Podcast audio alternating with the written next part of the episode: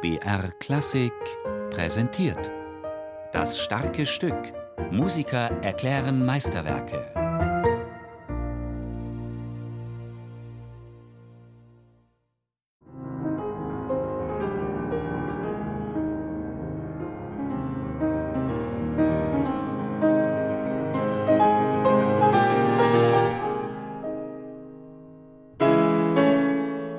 Er wollte wirklich einen Sturm entfachen in dem Stück. Was natürlich nicht heißt, dass man sich gehen lässt. Nein, nein, also das, das Faszinierende daran ist dieses Spannungsfeld zwischen dem sich wegwerfen und dem die Kontrolle behalten auf der anderen Seite. Und wenn dieses Spannungsfeld stimmt, dann überträgt sich das sehr direkt auf den Hörer.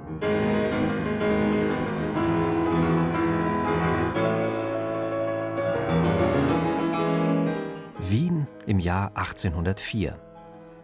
Beethoven arbeitet an seiner Oper Leonore, die später einmal Fidelio heißen wird. Aber seine Skizzenbücher zeigen, nebenbei fesselt ihn auch noch eine Klaviersonate. Heute heißt sie Nummer 57 in F-Moll, genannt Appassionata. Sie gehört zu seinen populärsten. Vollendet hat Beethoven sie wahrscheinlich zwei Jahre später im Jahr 1806 im ungarischen Schloss Mortonvajar und hat sie dem jungen Schlossherrn dort gewidmet – Graf Franz von Brunswick. Vielleicht hat dieser Aufenthalt den leidenschaftlichen Gestus des Werkes ja noch beflügelt. Für den Pianisten ergibt sich hier jedenfalls die knifflige Aufgabe, seine Emotionen am Klavier gekonnt zu zügeln. Das zeigt sich schon im ersten Satz. Der erste Satz ist natürlich ein gewaltiges Problem, weil es handelt sich trotz der Tatsache, dass es wie ein großes romantisches Charakterstück klingt, um einen Sonatensatz in der klassischen Struktur. Also Sie müssen einerseits die größte emotionale Gespanntheit erzielen und andererseits die Struktur vollkommen klar machen, indem Sie also das Tempo immer in der Hand halten.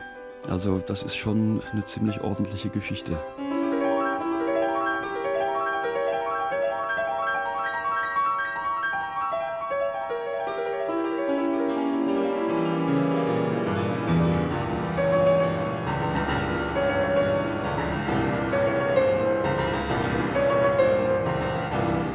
Leidenschaftlich düster. Dieses Prädikat erhielt die Sonate oft in den Konzertführern. Darüber mag man streiten. Nicht aber über das unbändige Temperament, das sie verströmt. Und temperamentvoll, das war Beethoven ganz bestimmt. Der Fürst Lichnowsky bat Beethoven, vor französischen Offizieren zu musizieren, im September 1806 vor der Schlacht von Jena. Beethoven war empört und ergriff die Flucht, das frisch vollendete Manuskript der Appassionata im Gepäck. Unterwegs durchtränkte ihn ein Platzregen und auch das Manuskript wurde nass. Zurück in Wien schenkte er das ramponierte Manuskript der Pianistin Marie Bigot, die sehr gern daraus spielte. Auf diese Weise steckt das Leidenschaftliche selbst schon in der Geschichte der Sonate. Doch der Name Appassionata passt für Michael Korstig auch musikalisch ganz genau. Es kann durchaus sein, dass Beethoven gar nicht drauf gekommen wäre. Und der Titel ist ja auch erst nach Beethovens Tod entstanden. Interessanterweise war das eine vierhändige Ausgabe, Bearbeitung der Sonate, die in Hamburg erschienen ist. Und der Verleger hat dann einen passenden Titel gesucht, um die Verkäufe anzukurbeln. Und da ist er wirklich auf Gold gestoßen. Und das war übrigens nicht das erste Mal. Das ist der Verleger, der auch den Beinamen Pastorale für die D-Dur-Sonate Opus 28 erfunden hat. Wie gesagt, manchmal kann das durchaus hilfreich sein.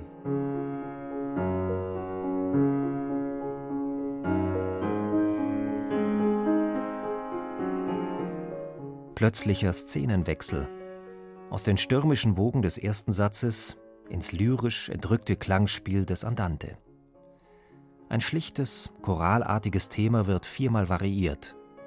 Trotz dieser Variationsabschnitte erscheint der Satz wie aus einem Guss. Gerade in der Appassionata ist es eben so, dass er über die normale Variation da weit, weit hinausgeht. Also er ahnt da schon so ein bisschen die romantische Charaktervariation voraus in dem Stück. Also ich finde es faszinierend.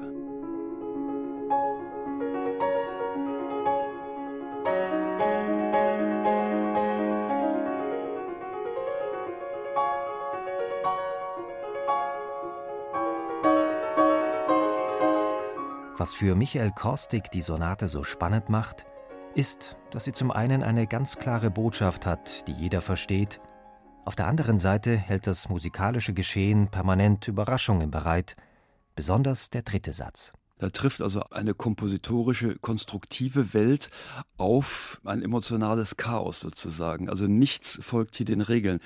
Ein ganz interessantes Detail, was die gesamte Sonate betrifft, ist, dass keine einzige Phrase schulmäßig zu Ende geführt wird. Also es passiert immer was Unerwartetes.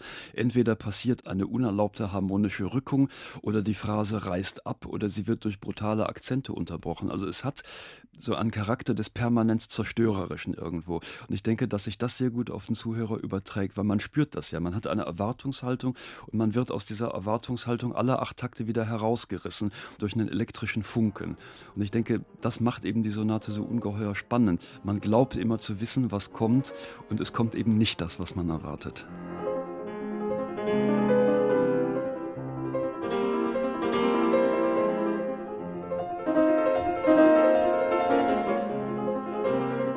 Als Beethoven die Appassionata schrieb, war er auf dem Höhepunkt seiner kompositorischen Fähigkeiten. Deshalb ist die Sonate auch die Hölle zu spielen, wie sich Michael Korstig ausdrückt. Er hat buchstäblich technisch alle Register gezogen. Und das macht die Sache natürlich ungeheuer schwer, das ist vollkommen klar, weil die Sonate ist ja nicht so sehr vom Klavier her gedacht, sondern ist ja in der Klangmassierung beinahe orchestral konzipiert. Und das bedeutet, dass man eben in vielen Punkten an die Grenzen gehen muss, um das zu realisieren. Und genau da liegen die Schwierigkeiten.